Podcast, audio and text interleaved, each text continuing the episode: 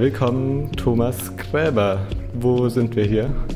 Wir sind im Karl-Bröger-Zentrum in Nürnberg, die Zentrale der SPD hier in Nürnberg und ein, ein sozialdemokratisches Haus mit langer Geschichte. Hier sind wir zu Gast mit dir. Woher kennt man dich? Ich bin der Bundestagskandidat der SPD für den Wahlkreis Nürnberg Süd und Schwabach. Und da du kommst aus Schwabach, mhm. der Wahlkreis ist noch ein bisschen größer. Du hast da hart um den Wahlkampf gekämpft, so wurde es geschrieben. Wie ist dir das gelungen, die SPD-Abgeordneten zu überzeugen? Das müsstest du jetzt vermutlich die äh, Menschen fragen, die mir ihre Stimme gegeben haben, damit ich äh, kandidieren kann. Ähm, es gab vier, wir waren insgesamt vier Kandidaten, alle mit ganz unterschiedlichem Profil. Ähm, es ist halt so, dass am Ende einer gewählt wird, eine Person überzeugt und das ist mir gelungen und freut und ehrt mich, weil natürlich, ich komme aus dem Unterbezirk Schwabach, der ist ein bisschen äh, deutlich kleiner als Nürnberg und das heißt, ich habe auch viele Stimmen aus Nürnberg erhalten und das ja, freut mich natürlich besonders.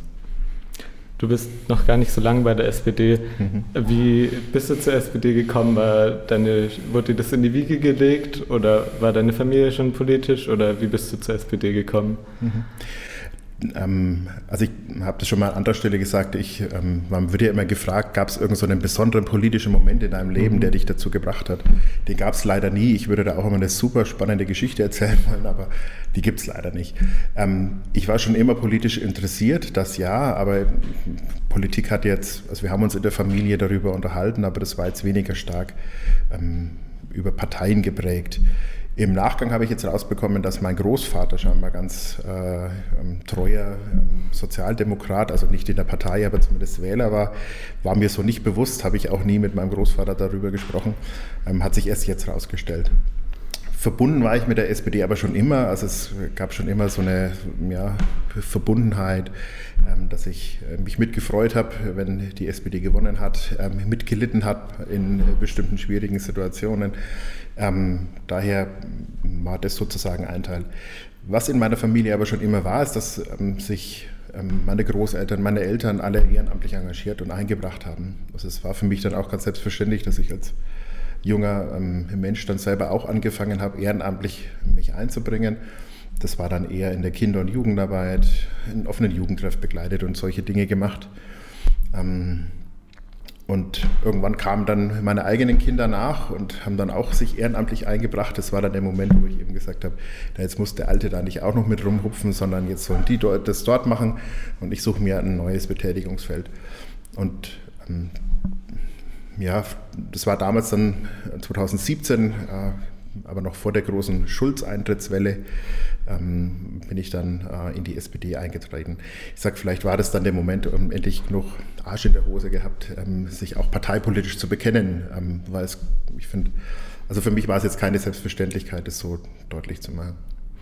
Und äh, beruflich hast du ja zuerst eine Ausbildung zum Erzieher gemacht mhm und dann noch eine zum Diakon. Das ist vielleicht weniger geläufiger. Was macht man als Diakon oder was hat dich dazu bewogen, noch die nächste Ausbildung zu machen? Mhm.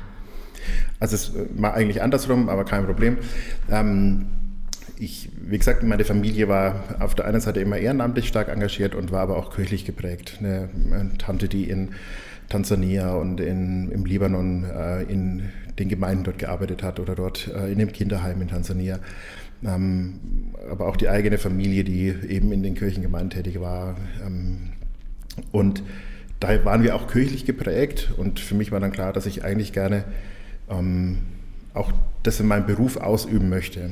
Und ich habe dann Diakoninnen und Diakone kennengelernt, ähm, die eigentlich genau das gemacht haben, was ich mir vorgestellt habe. Die haben ähm, das, was ich im Hobby gemacht habe, also Kinder- und Jugendarbeit, haben die hauptberuflich machen dürfen haben Kinder- und Jugendarbeit gemacht, haben Freizeiten organisiert, haben ähm, in der Kirchengemeinde Dinge, äh, Feiern veranstaltet. Und das war für mich damals dann so der, der Auslöser zu sagen, naja, wenn es einen Beruf gibt, in dem ich das machen kann, was ich in meiner Freizeit gerne mache, dann ist doch das wunderbar. Und hat ähm, sich bestätigt? Na, der Weg geht ja dann anders und ging dann anders, aber ähm, von, der, von, den Grund, von den Grundgedanken äh, schon. Und der Diakon ist in der evangelischen Kirche ein ganz eigenständiger Beruf. Ähm, in der katholischen Kirche ist es ja eher so die Vorstufe zum Priesteramt. Aber in der evangelischen Kirche ist es ein eigenständiger Beruf, der eine theologische Kompetenz mit einer sozialpädagogischen oder einer pflegerischen Kompetenz verbindet. Und das war eben genau das, was ich machen wollte. Und dann hast du dich aber doch noch entschieden, das Abitur nachzuholen und zu studieren.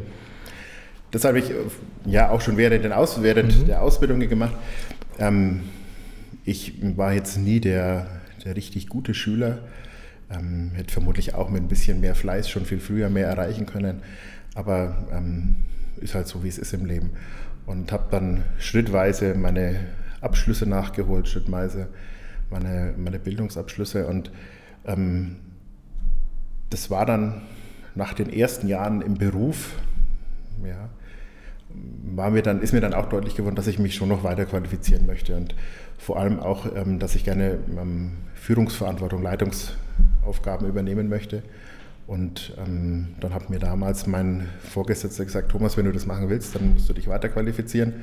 Ähm, nachdem mir das Spaß gemacht hat, nebenbei was zu machen und sich nebenbei noch in, mit anderen Themen zu beschäftigen, ähm, war das jetzt auch ähm, eine schöne Sache und habe dann eben noch berufsbegleitend erst Management im Sozial- und Gesundheitswesen studiert, um mich auf die Leitungstätigkeit vorzubereiten. Und dann war noch die Frage, mache ich noch weiter? Und dann ähm, habe dann in, an der Universität in Kassel Organisationsberatung, Supervision und Coaching ähm, studiert, weil mir ging es eben um beide Aspekte. Zum einen wollte ich ähm, wissen, wie, wie führe ich eine Organisation und ähm, wie geht es mit dem Geld, wie geht es mit all den Dingen, die da sozusagen dazugehören. Und auf der anderen Seite wollte ich aber auch wissen, wie Organisationen ticken, was macht die aus, wie arbeiten Menschen zusammen, wie kann das gut gelingen. Ähm, das war eher sozusagen dann der andere Aspekt. Und ähm, finde, beides ergänzt sich gut und ähm, bin froh, dass ich ähm, beides habe. Dazu sagen muss ich, ähm, dass ich den äh, zweiten Studiengang, den Masterstudiengang noch nicht ganz abgeschlossen habe. Da steht die Masterarbeit noch offen, weil immer wieder dann was anderes dazwischen kam. Und wie kann man sich das vorstellen, was ähm, genau du, was dann in der SPD hast dich wahrscheinlich bis zum stellvertretenden Vorsitzenden äh, vor kurzem auch gewählt worden. Mhm. Wie, wie wird man so schnell dann zum Bundestagskandidierenden? Ähm, war das, äh, hat einfach wer aus, aus Schwabach gefehlt oder ist es öfter so, dass man, dass es tatsächlich so schnell geht, wenn man sich engagiert? Ähm, oder ja, wie, wie kann man sich auch den Prozess vorstellen, dass man da dann nominiert wird? Mhm. Ähm, nachdem ich ja auch noch nicht so lange dabei bin, kann ich jetzt auch, ähm, weiß ich nicht, oder kann ich so viele Beispiele benennen, wie das an anderer Stelle war. Ich kann aber erzählen, wie das bei mir war. Letzten Endes war jetzt sozusagen mit meinem Eintritt in die SPD, ähm, war das schon damals eben die, der Grund, meinen ja, sozialdemokratischen Grundwerten auch dem Ausdruck zu verleihen und eben einzutreten. Und dann war das aber gar nicht so einfach, in der Partei Fuß zu fassen, ähm, muss ich auch dazu sagen. Das ist natürlich, es gibt Menschen, die sich engagieren, das ist alles so am Laufen und da muss man auch ja irgendwie seinen Platz finden und ähm, rausfinden, wo kann ich ähm, mich einklinken, wo kann ich irgendwie meinen Teil dazu beitragen. Das hat ein bisschen gedauert und ähm, hat aber dann ebenso hat dann einfach Spaß gemacht. Ähm, habe dann die letzten, den letzten Landtagswahlkampf schon die, die damals die Kandidierende, die Claudia, mit unterstützt, ähm, war dann auch auf der Liste für die Kommunalwahl gestanden. Und im Sommer letzten Jahres hieß es dann, ähm, mit Blick auf die Bundestagswahl, ähm, dass Kandidaten, also Kandidierende gesucht werden.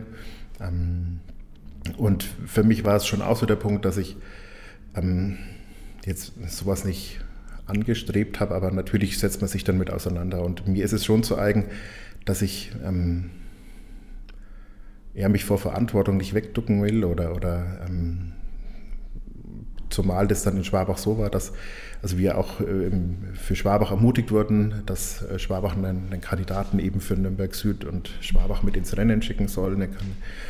Und das wollte ich dann eben auch machen. Ich habe damals auch nicht gedacht, dass das klappt, um ehrlich zu sein. Ähm, weil ich ja wusste, dass Nürnberg viel größer ist. Aber ich habe gedacht, Mensch, wenn ich jetzt für Schwabach was mit ähm, tun kann, dann mache ich das. Und ähm, dann ist es so, dass man ähm, von einem von einer Arbeitsgemeinschaft ähm, der SPD oder auch von einem Unterbezirk oder einem Vorstand vorgeschlagen wird, ähm, äh, also dass man offiziell sozusagen als Kandidat vorgeschlagen wird. Das ist passiert und auch mit einer großen Mehrheit, eigentlich immer fast. Ähm, und das war auch nochmal dann so eine Bestätigung, ähm, das so zu machen. Dann ist es so, dass man sich natürlich vorstellt. Ähm, das heißt, für mich als Schwabacher war ich natürlich dann hier in einigen ähm, Sitzungen der Ortsvereine hier in Nürnberg, um ähm, mich vorzustellen, weil man natürlich mich jetzt hier in Nürnberg nie, überhaupt nicht gekannt hat. Ähm, als im Schwabach-Unterbezirk ist man halt in Schwabach und Nürnberg ist Nürnberg und da gab es jetzt eben bisher noch keine Überschneidungen und ähm, habe mich dann dort eben vorgestellt und dann war das ja alles auch gar nicht so einfach. Das war ja Pandemiezeit. Ähm, manches war online, anderes hat dann irgendwie noch mit wenigen Teilnehmenden in, in, Präsenz stattgefunden. Dann war eine Zeit lang gar nichts mehr. Also das war ein, war ein rechtes Hin und Her. Ähm, es war auch immer unklar, wann wir diese Nominierungsveranstaltung ähm, stattfinden lassen können. Es gibt eine Nominierungsveranstaltung, in der sozusagen aus Schwabach und aus Nürnberg, aus allen Ortsvereinen Delegierte geschickt werden, die eben dann den Kandidaten, die Kandidatin wählen. Und das war, ich glaube im Februar oder März, ich weiß es gar nicht mehr genau. Und ähm, dann eben mit den vier, mit den drei Mitkandidierenden und dann bin ich da eben gewählt worden. Okay, dann äh, tauchen wir gleich mal ein in die Politikfelder und fangen mit wahrscheinlich deinem Spezialgebiet an. Du, kommst aus den sozialen Berufen, Erzieher, hast viel mit Kindern, Jugendlichen zu tun, auch mit Menschen mit Behinderung, wenn ich es richtig mhm. gelesen habe. Ähm, die Behindertenwerkstätten sind ja schon länger in der Diskussion, wie, die, wie gut die zur Inklusion beitragen oder nicht. Hast du da eine Position dazu, wie, wie du das siehst? Sind die sinnvoll? Sollen sie reformiert, abgeschafft werden oder passt alles so? Nein, also es ist natürlich eine, eine Mischung von all den Dingen, die du gerade auch angesprochen hast. Ähm, ich kenne das aus unterschiedlichen Bezügen und natürlich ist, sind diese Werkstätten, ähm, in meinem Unternehmen heißen die zum Beispiel Talentschmieden, weil wir sagen, dass jeder Mensch ein Talent hat und wir eben dabei helfen wollen, dass der Mensch sein Talent, seine Ressourcen, sein Potenzial findet und ähm, auch ähm, ja, im Beruf ausleben kann. Auch eben Menschen mit Assistenzbedarfen. Und ich weiß, dass es für einen Teil der Menschen ist ähm, so eine Werkstatt ähm, auch ein gewisser Schutz- und Schonraum oder es ermöglicht ihnen auch ähm, ja, Arbeit als sinnstiftend zu erleben. Das ist das eine, daher gibt es Menschen, für die das sicherlich gut ist. Und auf der anderen Seite müssen wir uns immer weiterentwickeln und müssen dafür sorgen, dass wir ähm, die Menschen eben auch auf den, äh, an andere Arbeitsstellen bringen ähm, in, und eben zur Inklusion beitragen. Ähm, das ist uns auch an vielen Stellen immer wieder äh, oder gelingt an vielen Stellen immer ganz gut und auch äh, in den Kooperationen mit anderen Betrieben. Ähm, also daher ähm, wird es immer Menschen geben, die vermutlich so eine gewissen, die so eine, denen so eine Werkstatt gut tut. Äh, und es wird Menschen geben, die aber vollkommen richtig für den ersten Arbeitsmarkt auch geeignet sind oder einem da eben unterstützen können. Bislang sind es ein Prozent nur, die auf den Arbeitsmarkt wieder integriert werden können. Ähm, was heißt es dann konkret für deine Arbeit im Bundestag? Solltest du reinkommen? Was kann man da verändern, verbessern? Naja, die Teilhabe der Menschen muss man wirklich verbessern. Und ich denke, es ist ähm, wichtig, da auch gut hinzuschauen ähm, auf die Ressourcen der Menschen und wie können wir ähm, eben auch Außenarbeitsplätze in den Betrieben äh, ermöglichen und wie können wir vor allem auch dort unterstützen. Weil es ist ja eben nicht so, dass man einfach sagt, zack, jetzt arbeitet jemand nicht mehr hier, sondern an anderer Stelle, sondern ähm, da braucht es ja Unterstützung und Begleitung. Und das muss einfach auch ähm, gewährleistet sein. Dafür will ich mich auch stark machen. Und es gibt ja Quoten für Unternehmen, wie viel äh, Menschen mit Behinderung eingestellt werden sollen. Äh, bislang kann man sich davon einfach freikaufen. Ist das mhm. richtig so oder sollte das verändert werden? Naja, für mich ist das äh, kein, also meine Haltung, meine Haltung würde das nicht entsprechen, sich an der Stelle freizukaufen. Ähm, daher kann ich mir gut vorstellen, dass ähm, die Unternehmen, die keine Menschen mit Behinderung in, ihren, in ihrer Mitarbeiterschaft haben, einfach sich nochmal mit äh, einem höheren Beitrag ähm, äh, die, diese andere Arbeit, die ja eben wichtig ist, ähm, zu, zu unterstützen. Dann Hartz IV ist ja wie immer heiß diskutiert und ähm, damit auch die Sanktionen. Äh, deine Antwort auf Abgeordnetenwatch war es ein bisschen uneindeutig. Sollte es deiner Meinung nach noch Hartz IV oder Sanktionen geben, wenn man sagt, das ist das absolute Lebensminimum und darunter sollte es noch gehen oder nicht mehr? Ähm, eigentlich, jetzt weiß ich gar nicht, was, was dann Abgeordnetenwatch ähm, steht. Das sind ja mal so vorgegebene Fragen, wo man nochmal antworten muss. Aber danke für den Hinweis, ich schaue nochmal nach, denn eigentlich ist meine Haltung da relativ ähm, klar. Ähm, als SPD, und das teile ich mit, wollen wir ähm, dass eigentlich äh, die, die Hartz-Reformen nochmal ähm, ja komplett nochmal ähm, neu gestalten. Ähm, ich bin da mal ein bisschen gnädig an den Dingen, die ich nicht mit entschieden habe, ähm, weil ich sage, äh, natürlich versucht man so eine große Reform, wie das damals war, versucht man alles ein bis ins letzte Detail zu durchdenken, aber das wissen wir auch, die äh, Realität ist halt oft eine andere. Deswegen, ähm, was man damals gemacht hat, da sind auch Fehler begangen worden, außer Frage, und die hat äh, die SPD aber jetzt an vielen Stellen auch ähm, korrigiert in den letzten Jahren. Aber unabhängig davon sagen ja wir, wir wollen das grundsätzlich nochmal reformieren und neu aufstellen und ähm, das eben zu einer Bürgerversicherung weiterentwickeln. Ähm, und da hat man jetzt ja auch in, den, äh, in der Pandemie ganz spannende Erfahrungen gemacht. Man hat jetzt ja auch mit den ähm, bei den Menschen in, im, mit den Unterstützungsleistungen hat man ja jetzt ähm, aufgehört, das Einkommen zu überprüfen und äh, weil man einfach die Manpower in den Agenturen, in den Jobs dann ja auch zum Teil fürs, für die Kurzarbeit und für diese Dinge gebraucht hat. Man hat auch die Wohnungen erstmal nicht überprüft und hat festgestellt, die Menschen konnten sich, also die, die Vermittler konnten sich voll und ganz auf die auf die, äh, darauf konzentrieren, den Menschen wieder in die Beschäftigung zu bringen. Und ähm, das finde ich äh, erstmal einen guten Ansatz zu sagen, wir brauchen die ersten zwei Jahre keine Einkommensprüfung machen oder, wir, oder keine Besitzprüfung machen oder wir machen die ersten zwei Jahre. Ähm, muss jetzt auch nicht die Wohnung an der Stelle gleich irgendwas verändert werden, sondern wir geben alle Power, alle Energie ähm, zum Menschen, damit der wieder eine Beschäftigung findet.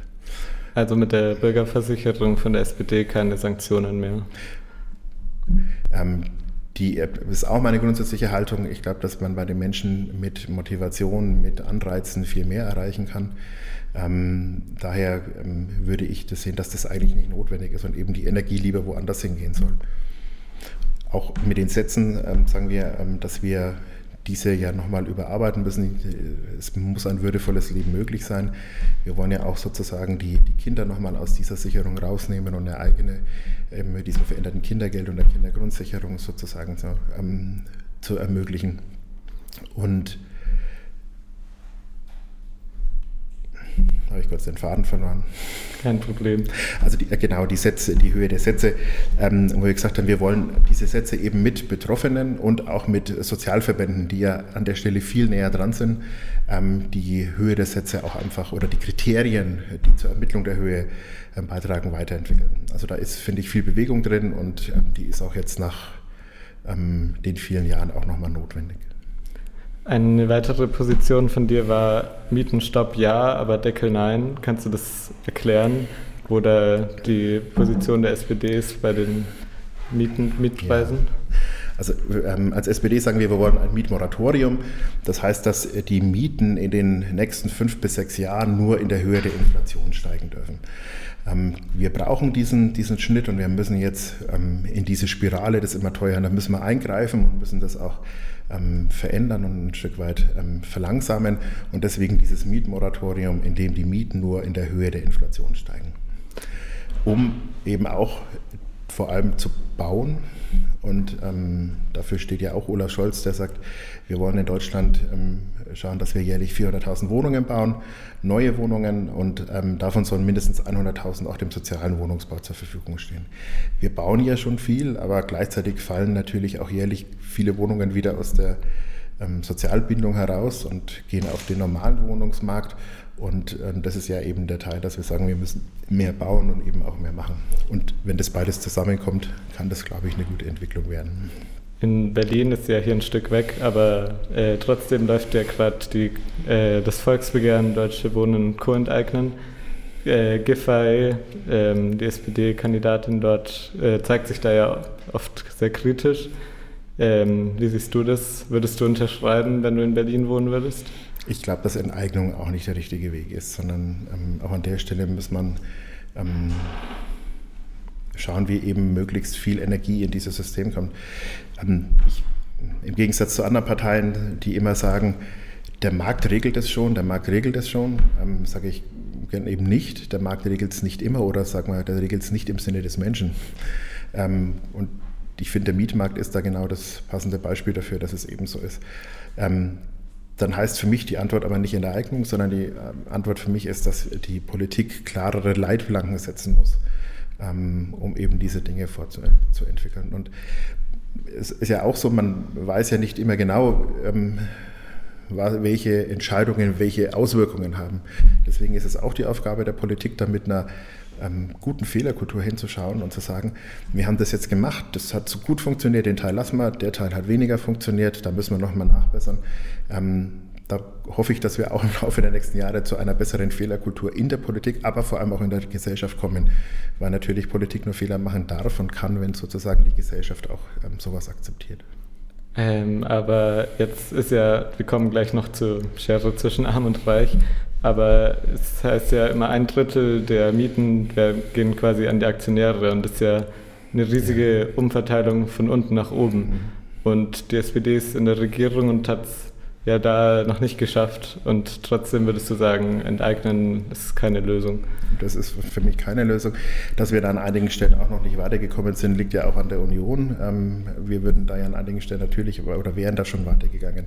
Auch an dem Punkt kann man ja gerade das Beispiel mit Olaf Scholz in Hamburg sehen, dass ja ähm, das ja von ihm damals als Oberbürgermeister ja auch mit äh, maßgeblich vorangetrieben wurde, dass jedes Jahr 10.000 Wohnungen in Hamburg neu gebaut sind und davon profitieren die ja bis heute. Ähm, dass das sich so entwickelt. Gut, dann ähm, Blutspenden, willst du endlich die Diskriminierung abschaffen?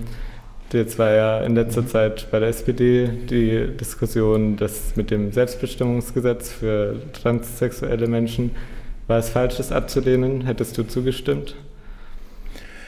Naja, es gibt ähm, wenn man eine Koalition eingeht, dann gibt es halt eben bestimmte Dinge, die ihnen gelingen, eine umzusetzen und andere, da weiß man, dass vermutlich der Koalitionspartner nicht so mitzieht. Ähm, vielleicht wäre das auch einer der Punkte gewesen, so wie es damals mit der Ehe für alle wäre, ähm, wo man ja damals auch ganz klar gesagt hat, ähm, ähm ohne Fraktionszwang, ohne ähm, ähm, ganz, ganz freie Entscheidung, vielleicht wäre das, eine, das auch eine gute, gute Möglichkeit gewesen, das so zu machen einsetzen dafür, ja, außer Frage. Ich hoffe, dass wir das jetzt in der nächsten ähm, Regierung dann mit progressiveren Parteien auch umsetzen können. Okay. Dann nochmal zum Kern der SPD. Die Gewerkschaften letztens war groß der GDL-Streik in allen Themenfeldern äh, äh, relevant. Wie ist die SPD noch gewerkschaftsnah, wie es oft in Zeitungen heißt? Wenn man liest, dass der Vorsitzende und auch Karl Lauterbach da scharf den Vorsitzenden der GDL kritisiert und gegen den Streik wettert, ist, können sich ArbeiterInnen noch auf die SPD verlassen oder ist sie noch gewerkschaftsnah? Wenn man dann quasi, manche sagen, die kämpferischste Gewerkschaft da dann quasi eine Distanzierung ist, ähm, folgt von der SPD. Wie schaut das aus? Mhm.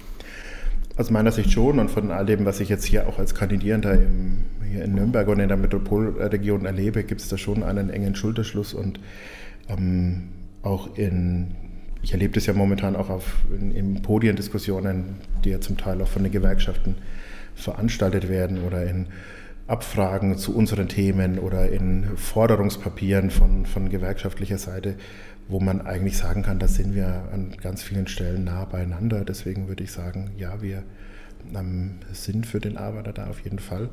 Und ähm, es gibt eine große Nähe, wie gesagt, zu den, ähm, zu den Gewerkschaften. Und GDL-Streik fandest du auch ähm, schlecht oder wie stehst du dazu? Das äh, rührt ja nochmal aus einer, aus einer anderen äh, Gesetzesgrundlage her.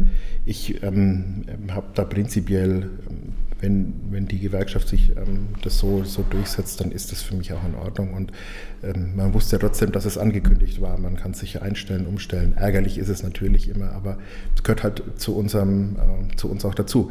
Und wenn ich vor allem nochmal hinschaue, dann nimmt die Tarifbindung ja in Deutschland seit Jahren zu, äh, ab. Ähm, das heißt, ähm, vielleicht braucht es dann auch wieder ähm, solche Wachrüttelmomente, um auch wieder deutlich zu machen, wie wichtig auch der, der Eintritt in eine Gewerkschaft ist für, für äh, Arbeitnehmerinnen und Arbeitnehmer. Gut, dann nochmal vielleicht Richtung deinem Kerngebiet zu ähm, Krankenversicherung. Wie siehst du das? Ist ja ähm, auch in der Diskussion immer jetzt, ob es endlich eine Versicherung für alle geben soll, also das Zweiklassensystem aus privat und gesetzlich abschaffen. Bist du dafür? Ja, bin ich und ich ähm, sage das auch jetzt, weil ich jetzt schon privat versichert bin, daher traue ich mir das auch äh, zu sagen. Ähm, also ich bin Kirchenbeamter als Diakon und bin daher privat versichert. Ähm, und ich bin aber davon überzeugt, dass es ähm, der richtige Schritt ist, ähm, übrigens nicht nur in der Krankenversicherung, sondern ja auch in der Rentenversicherung und auch in der Unfallversicherung, also in mehreren Bereichen, dass alle einzahlen, eben auch die Beamten, aber auch die Abgeordneten, die ja auch in ihre eigene äh, Kasse wiederum einzahlen. Das stärkt das Ganze. Ja. Und dann nochmal bei den Krankenhäusern die Fallpauschale, die ist ja auch jetzt mit den Privatisierungswelle und so zu tun hat. Wäre das sinnvoll, das einzuführen? Wie siehst du es jetzt? Ist das System gut für alle Menschen, für die Patientinnen? Wir hatten vorhin ja schon mal kurz über den, den Markt gesprochen. Ich sehe das sehr kritisch, weil ich finde, dass es im sozialen Bereich keinen Markt gibt.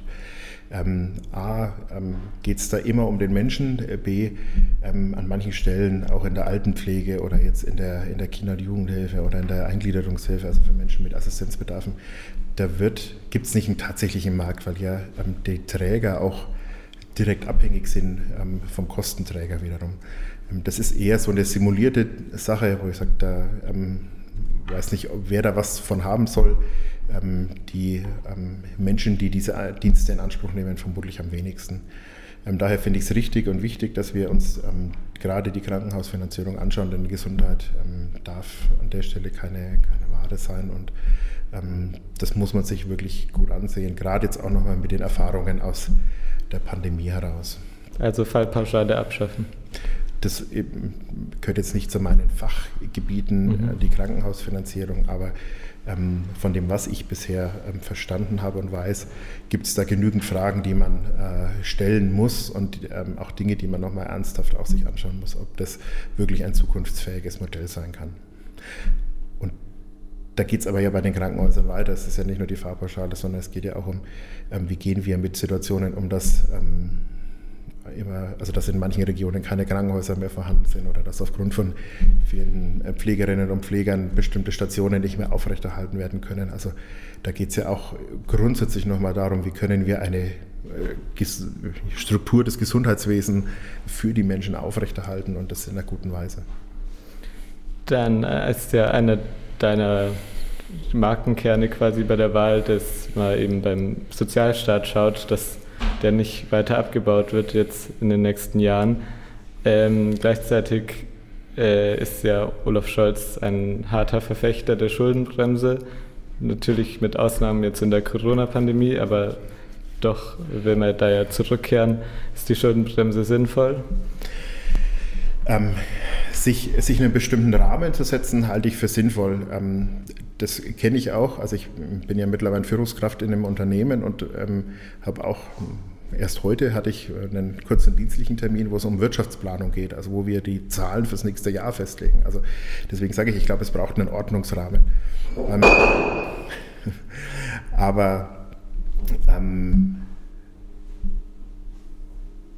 was man auch braucht, ist einfach genügend Luft zur Investition. Und das ist ja auch das, was Olaf Scholz sagt. Also daher hat er ja auch sich an der Stelle von der, von der ähm, reinen Lehre oder sozusagen von der, dass wir die Schuldenbremse wieder gesamt, also einhalten müssen, ja auch nochmal äh, anders jetzt dazu verhalten und gesagt, wir brauchen ja gerade diese Investitionen.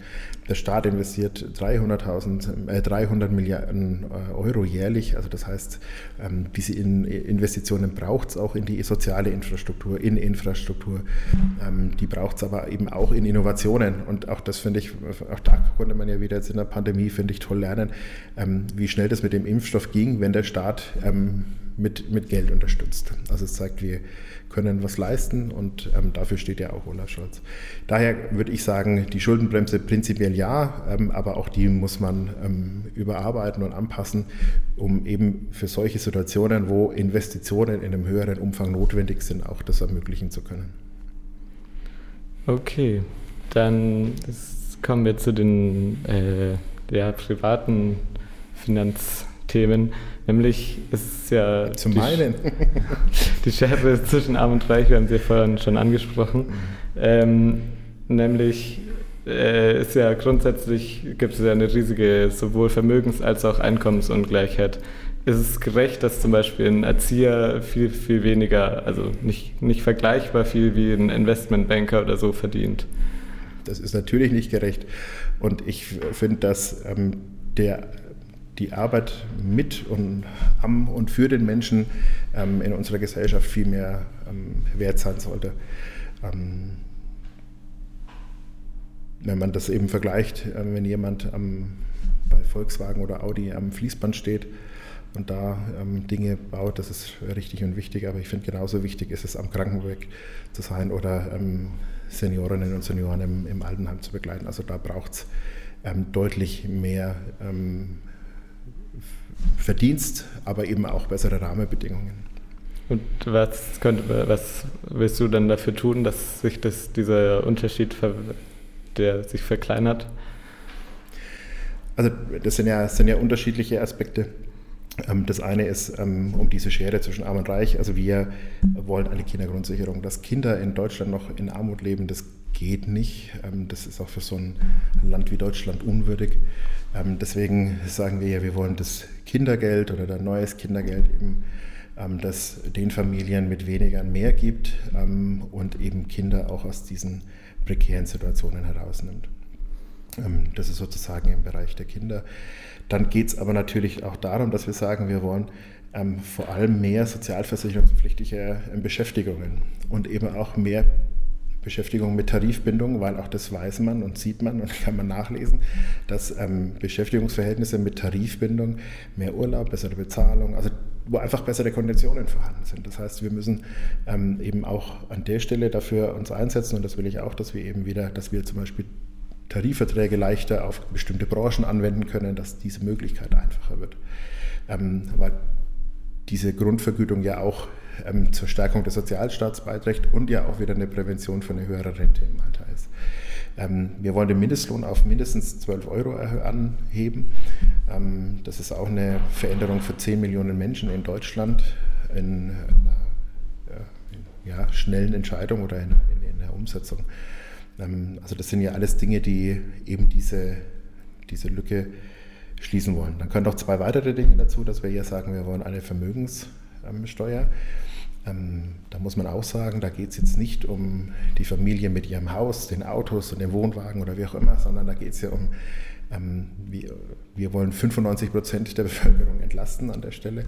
Und die Menschen, die richtig viel Geld haben, und da reden wir von denen mit richtig viel Geld, ähm, die jetzt auch zum Teil ja die Gewinner in dieser ähm, Pandemie waren, ähm, weil sie ihre Umsätze nochmal erheblich steigern konnten, die sollen einfach einen, einen größeren Anteil dazu beitragen, dass jetzt ähm, ja, das wieder gut in Balance kommen kann ähm, mit dem, was ja ausgegeben wurde für die Pandemie und was wir auch ausgeben müssen für all die Zukunftsausgaben, die vor uns liegen. Und ähm, aber äh, wahrscheinlich geht es ja um ein, zwei Prozent ähm, Vermögensabgabe. Wird das reichen? Also aktuell haben 45 Haushalte, die reichsten, so viel wie die unteren 50 Prozent. Wird, wird, wenn mit der SPD, wenn sie die absolute Mehrheit hätte, würde sich in Deutschland mit der Vermögensabgabe die Vermögensungleichheit wieder, wieder verringern. also man kann ja nicht jetzt aufholen, was über, also mit, mit äh, in vier Jahren vermutlich aufholen, was jetzt über Jahre hinweg sich anders entwickelt hat. Die ähm, der Spitzensteuersatz war ja in der Ära Kohl höher, das heißt, man kann natürlich an diesen Stellen ausschreiben. Wir sagen ja auch, dass ähm, wir an der Einkommenssteuer ja auch sozusagen ähm, nochmal anpacken wollen und dort, wo mehr Menschen, ähm, dass die Menschen mit mehr Einkommen sich einfach ein bisschen ähm, mehr beteiligen. Ähm, gleichzeitig, ähm, und deswegen sage ich auch da gilt es wieder, natürlich haben wir Innovationen in Unternehmen und haben wir Innovationen und haben wir Zukunftsaufgaben, die vor uns liegen. Und auch dafür müssen aber diese Unternehmen Geld haben und müssen sich auch werkstelligen. Es geht also nicht darum, dass wir jetzt Familienunternehmen ähm, so in die Zange nehmen, dass sie ähm, nicht, nicht mehr weiter agieren können. Aber die eben mit wirklich viel. Und ähm, das ist ein erster Schritt.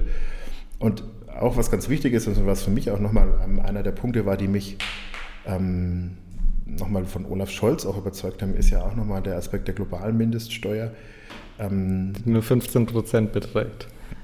Ja, aber jetzt der erste Schritt ist, ähm, sich mit ganz vielen ja, sozusagen äh, Ländern auch geeinigt hat, das ähm, jetzt mal auch anzufangen und diesen äh, ja, Global Playern wie Amazon und Google und wie sie alle heißen, ähm, einfach auch das sozusagen, die ihren, ihren äh, steuerlichen Anteil auch einbringen.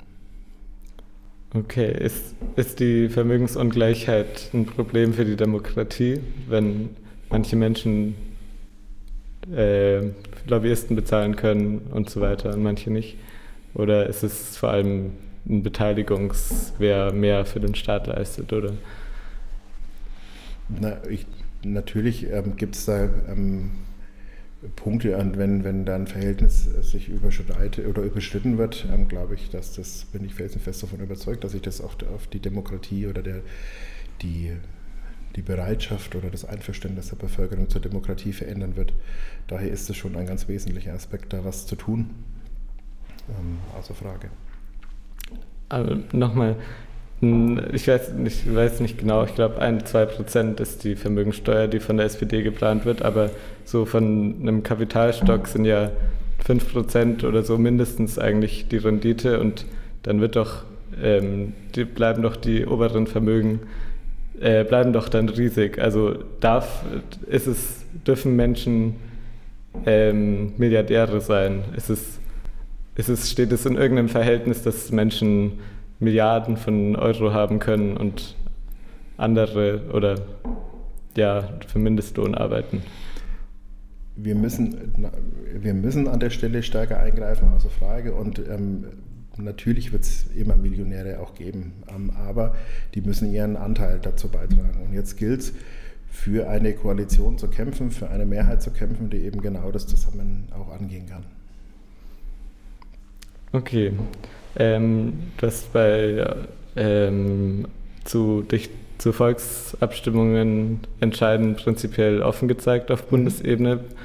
Ähm, was, was müsste denn deiner Meinung nach passieren, um die Demokratie zu stärken, mhm. um vielleicht NichtwählerInnen oder AfD-WählerInnen wieder ins demokratische Spektrum zu holen? Mhm.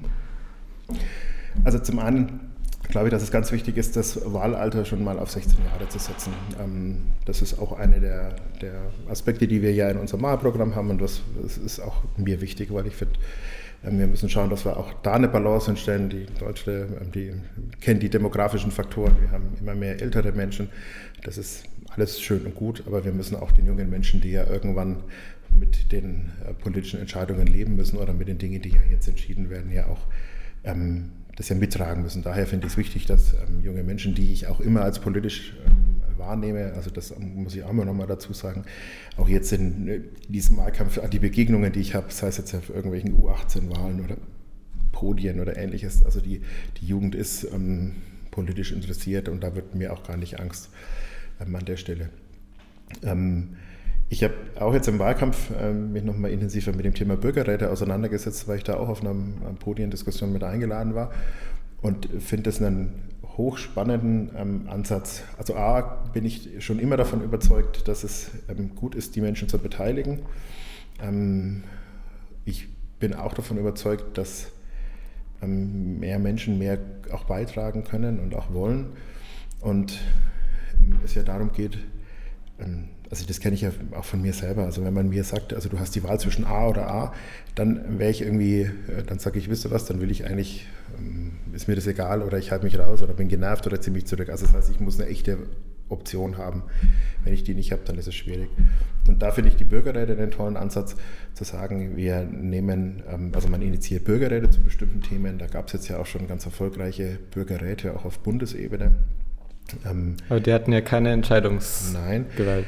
Die, ähm, deswegen sage ich auch da, glaube ich, ist es gut, jetzt einfach das weiter zu üben und einzuüben. Und ähm, wenn das irgendwann dazu kommt, dass wir sagen, es, das, das, es ist auch die Grundlage, dass die ähm, Entscheidungen mit vorgeben können oder dass die auch durch ihre Arbeit Bürgerentscheide auf Bundesebene ähm, anstoßen können, ähm, ist in Ordnung.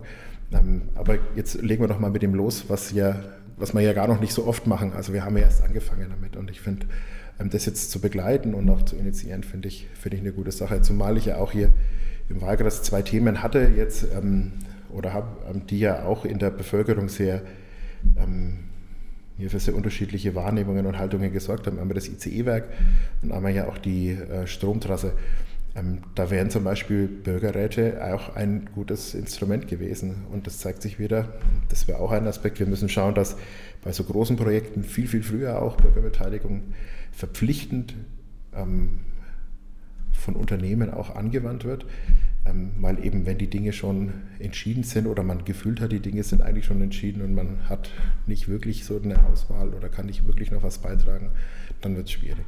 Also daher ähm, mehr Beteiligung, Wahlalter nach unten setzen und wir wollten ja auch als SPD ein Demokratiestärkungsgesetz ja noch mit äh, umsetzen, um zum Beispiel auch ähm, in dem Bereich gibt es ja ganz viele tolle Projekte, die aber immer wieder zeitlich befristet sind. Das ist für die Mitarbeiter nicht gut, es ist aber auch für die Projekte und für deren Wirkung ähm, hinderlich. Deswegen ist es auch da noch unser Anliegen, dass wir noch dazu kommen, die so ein Gesetz zu verabschieden, was die Demokratie stärkt und eben ähm, wichtige Projekte äh, für die Demokratie einfach auch ähm, entfristet und äh, aus so einem Projektstatus nimmt. Politische Bildung in der Schule, ähm, oder auch in äh, Einrichtungen der Kinder- und Jugendarbeit sind da ganz wichtig und das muss man unterstützen. Ist es gerecht, dass die SPD zum Beispiel viel mehr Geld für Wahlkampf ausgeben kann als jetzt kleinere Parteien wie die Grüne oder noch kleinere Parteien, die wahrscheinlich nicht die 5%-Hürde bekommen? Sollten nicht alle irgendwie da die gleichen Voraussetzungen haben? Nein, die Parteien haben eine unterschiedliche Geschichte und haben unterschiedliche Herangehensweisen. Ähm, ich,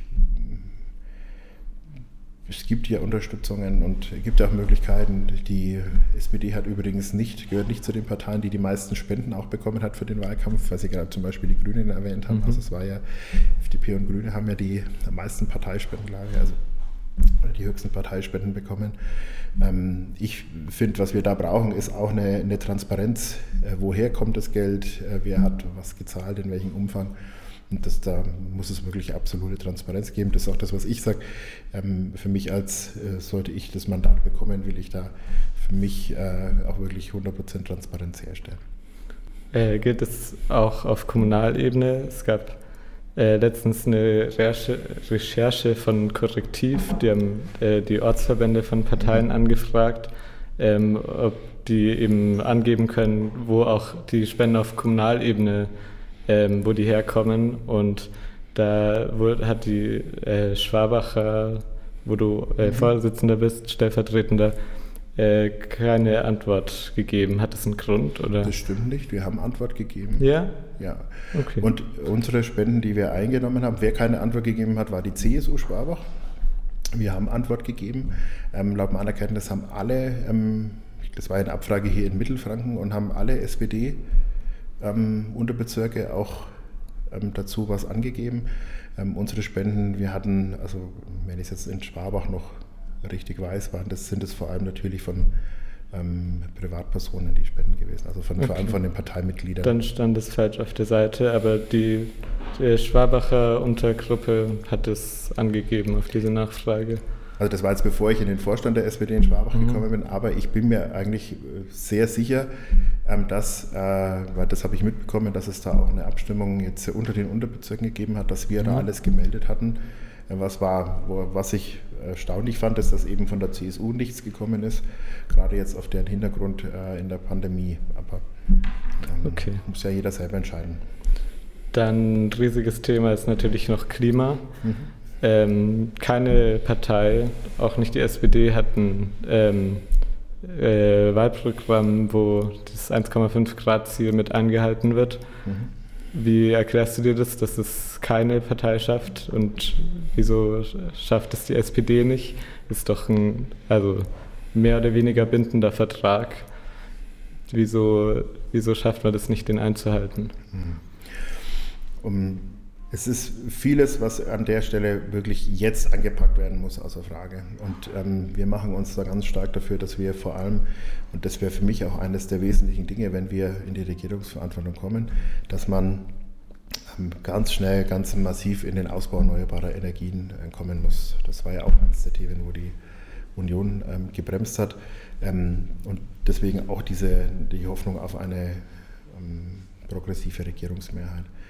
Ähm, diese Studie, die das ja nochmals, oder, oder diese Untersuchung, ähm, konnte ich jetzt im Wahlkampf nicht im Detail ähm, nachverfolgen. Daher, ich habe das aber auch ähm, also grob mitbekommen, dass es eben so war, aber ja für alle Parteien gilt. Ähm, ich finde, wir müssen jetzt die Dinge anpacken, die jetzt ganz ähm, eben offensichtlich da sind. Das ist, dass wir in die erneuerbaren Energien ähm, massiv ausbauen müssen, dass wir im Bereich der Mobilitätswende vorwärts kommen, das heißt, der Ausbau in, der, der, Schiene, aber auch eben der Deutschlandtakt. Also ich, ähm, der ÖPNV, der muss einfach attraktiver werden, wenn ich äh, will, dass die Menschen umsteigen. Und, und, und. Also da gibt es ja mehrere weitere Aspekte und da müssen wir einfach, da müssen wir einfach ran. Also man hat ja jetzt gesehen, was es jetzt schon für Auswirkungen hat in NRW. Ähm, trotzdem mit der SPD wird das 1,5 Grad Ziel nicht mehr eingehalten. Oder gibt es da noch eine Hoffnung? Die Hoffnung ist schon da, also das äh, außer Frage. Aber das Wahlprogramm gibt es nicht her. Wie gesagt, ich, jetzt der, der, Maßstab, der da angelegt wird, das weiß ich jetzt nicht. Ähm, ich weiß aber, dass wir bis 2045 klimaneutral werden wollen und das, daran arbeiten wir und da, dafür müssen wir die Maßnahmen haben. Und ähm, was ich vor allem auch, also was mir immer wichtig ist, ähm, dass, wir, dass man eben die Wirkung der Maßnahme, die man ansetzt, dann auch, auch schnell evaluiert und da immer wieder drauf guckt. Und ich glaube, das ist auch zu wenig passiert worden äh, oder ist zu wenig passiert in der Politik, dass man einfach immer wieder in, in ja, so ein Monitoring hat und viel schneller drauf schaut, das, was wir jetzt angestoßen haben, erfüllt es den Effekt oder müssen wir nochmal nachbessern? Und wenn man jetzt mit den Maßnahmen feststellt, das ist zu wenig, dann muss man eben da nochmal ähm, ran und das intensivieren. Auch wichtig ist mir aber vor allem, dass ähm, dass der, also die, diese Klimakrise, die ähm, kann ja auch nur gemeinsam mit einem starken Sozialstaat ja verknüpft werden. Das heißt, wir können, also wir müssen schauen, dass wir beides gut hinbekommen, ähm, weil sonst, ähm, du hattest vorhin an anderer Stelle gesagt, also was spaltet die Gesellschaft oder was ist eine Gefahr für die Demokratie, das würde ich an der Stelle auch sehen. Also wenn, ähm, wenn die Bewältigung der, der Klimakrise nur an bestimmten Gehaltsgruppen möglich wird, dann äh, läuft auch was schief. Und deswegen gilt es eben an der Stelle, Sozialpolitik und Klimapolitik äh, gut zusammenzubringen. Und ein Aspekt, der mir auch immer noch wichtig ist, und ähm, den, das ist ja auch ein, ein, Ansatz, den Olaf Scholz ganz stark mit dem Klimaclub, das klingt immer ein bisschen komisch, aber ich, ähm, der, der, Gedanke dahinter, der, der ist so wesentlich, weil es nutzt ja nichts, wenn allein Deutschland 2045 klimaneutral ist, auch wenn wir im hohen Maße natürlich äh, zur CO2-Ausstoß äh, beitragen. Aber das ist ja ein globales Thema und ähm, wir haben viele Schwellenländer, viele Entwicklungsländer, die ja momentan auch an der Stelle gerade ähm, sich entwickeln. Das heißt, wir müssen diese Klimakrise auch global hinbekommen. Das heißt, wir brauchen da auch einen engen Schulterschluss in Europa, aber eben auch ähm, weltweit, ähm, um das zusammen zu machen. Auch zum Beispiel um ähm, die CO2-Bepreisung oder den CO2, äh, den Handel damit, äh, dass, dass diese Dinge ähm, eben auch von vielen Nationen zusammen oder die Kriterien dafür, die Rahmenbedingungen dafür eben von so einem Klimaclub auch festgesetzt werden. Auch zum Beispiel die Kerosinsteuer, hast du gemeint, bist du prinzipiell dafür, aber man muss es eben international durchsetzen. Genau. Aber wenn es dann einfach, wenn die anderen Länder nicht mitmachen, dann kann man da nichts machen oder gibt es da Wege, wie man trotzdem als Deutschland ja. vorangehen kann oder? Das glaube ich schon. Also es gibt ja auch neue Techniken auf der einen Seite. Also es gibt ja zum Beispiel auch schon ähm, tolle Entwicklungen mit Kerosin aus Gras oder solchen Dingen. Also deswegen auch an der Stelle muss man beides tun. Das eine ist zu schauen, wo können wir Technik fördern, die uns an der Stelle weiterhilft. Und das andere ähm, natürlich auch, wo können wir als, äh, als, als Nation Vorbild sein oder, oder die Dinge anstoßen. Das wäre ja natürlich der, der Wunsch von uns allen vermutlich, dass man in Deutschland zeigen kann, hey, uns ist es gelungen, klimaneutral zu sein, dabei die Gesellschaft im Blick zu haben und die Zukunftsthemen anzupacken. Das ist ja eine, eine Wahnsinnsaufgabe momentan. Ähm, und trotzdem glaube ich, dass wir bestimmte Dinge eben äh, nur zusammen hinbekommen können. Also Kerosinsteuer einführen, Subventionen abschaffen, die klimaschädlich sind, geht nicht ohne die anderen Länder. Ähm, zwar auch nochmal zwei Dinge. Das eine ist, also ich ähm, bin da auch zuversichtlich, dass wir, und das heißt ja nicht, dass man nicht weiterarbeitet an dem Thema oder dass man das nicht macht. Beispiel eben globale Mindeststeuer, das ist ja schon seit Jahren, ähm, war das ja Thema und äh, ist ja vor allem auch Olaf Scholz zu verdanken, der ja immer da kontinuierlich auch dran geblieben ist an dem Thema ähm, und da auch hartnäckig dran war. Und ich glaube, das Gleiche gilt natürlich auch bei solchen Themen, da hartnäckig dran zu bleiben, um das ähm, europäisch, global sozusagen zu klären und gleichzeitig ähm, äh, ich habe das auch an anderer Stelle schon gesagt, ähm, ich halt immer Anreize und eine Motivationsgrundlage schaffen für besser. Aber es gibt auch Bereiche, da kann ich mir vorstellen, da muss es auch Verbote geben. Ähm, Inlandsflüge? Das, hm? Inlandsflüge sollte es das noch geben? Wenn es wenn, eine schnellere eine, äh, Zugverbindung gibt, ja, dann habe hab ich da zum Beispiel kein Problem mit. Wenn, also, und das ist ja auch sozusagen der, unser sozialdemokratischer Ansatz, es muss die Alternative geben und die muss finanzierbar sein und die muss, ähm, also dass es eben nicht sozial spaltet. Und wenn es die gibt, dann kann man auch sowas machen. Oder ich finde zum Beispiel die, die bin immer wieder schockiert, wenn, ich den, wenn wir den Einkauf zu Hause haben, wie viel der Dinge einfach eingepackt sind und mit wie viel Plastik. Das sind Sachen, ich glaube, da lohnt sich ähm, da, da auch ähm, an solchen Stellen gut anzupacken und zu sagen, ja, da muss ich, da kann man, glaube ich, schnell auch viel verändern an der Stelle durch ein Verbot. Und das, was ja da von Union oder FDP mal kommt, auch zu den Grünen, das ist ja ungerechtfertigt, äh, finde ich. Also die Verbotsparteien, also das ist ja Quark. Sondern ich glaube, es gibt Dinge, da muss man ganz klare Leitplanken setzen und an anderen Stellen muss man auf, äh, in, auf Innovation setzen und einfach da unterstützen. Dann noch einen kleinen äh, Abstecher zur Außenpolitik. Ähm, ist ja, ähm, wie ist deine Position zu Assange? Sollte Assange freigelassen werden? Schön. Also an sich äh, äh, Whistleblowing oder also, diese, also dass es Möglichkeiten gibt, diese Dinge auch zu machen, halte ich für wichtig, weil die Sachen nicht nicht, äh, nicht freikommen. Aber um ehrlich zu sein, habe ich mich jetzt in dem Fall ähm, nicht, das war jetzt, gehört jetzt nicht zu meinen Steckenpferden, wo ich äh, dir sagen könnte, so oder so, da ist, ist das genau meine Haltung. Da musst du unbedingt meine Kollegin, die Gabriela Heinrich, interviewen, die hier in Nürnberger Norden antritt. Wir das angefragt, der, hat leider keine Zeit. okay, und das ist deren Steckenpferd, das ist sozusagen der, also das sind mhm. ja, vor allem ihre Themen, ähm, so hat jeder eben seine Schwerpunkte. Okay, aber NATO 2% Ziel, da hast du auch neutral angekreuzt. Was bedeutet das? Für mich geht es darum, dass wir einfach eine Bundeswehr brauchen, die entsprechend ausgerüstet ist. Da geht es mir jetzt nicht um 2%, sondern wir brauchen ähm, unsere, unsere Soldaten und Soldatinnen sollen die Ausrüstung bekommen, die sie brauchen, um die Aufgaben gut erfüllen zu können. Und das kostet was und dafür muss man auch was ausgeben. Ja. Okay, dann vielleicht zum Abschluss nochmal zur Demokratie zurück. Wenn jetzt das Bundestagswahl und angenommen, ich stelle jetzt fest, dass eine Kleinstpartei, die wahrscheinlich nicht die 5%-Hürde nimmt, äh, mit der habe ich die größte inhaltliche Übereinstimmung, sollte ich sie dann wählen, auch aus deiner Sicht, auch wenn sie nicht in den Bundestag kommt? Oder dann lieber eine Partei, die reinkommt, aber mit der ich weniger übereinstimme? Naja, die Wahlen sind frei, geheim und gleich, äh, die, die, der Stimmwertung. Das heißt, ähm, ich würde hier keine Wahlempfehlungen oder auch keine Absprachen geben. Ah, ja, aber es ist ja was Prinzipielles. Ähm, naja, ähm, ich das ist doch auch eine persönliche Sache. Also, und, und die Demokratie liebt doch davon, dass sich Menschen engagieren oder dass Menschen auch ihre Stimme geben. Also ich glaube, das muss jeder für sich selber unter, äh, entscheiden.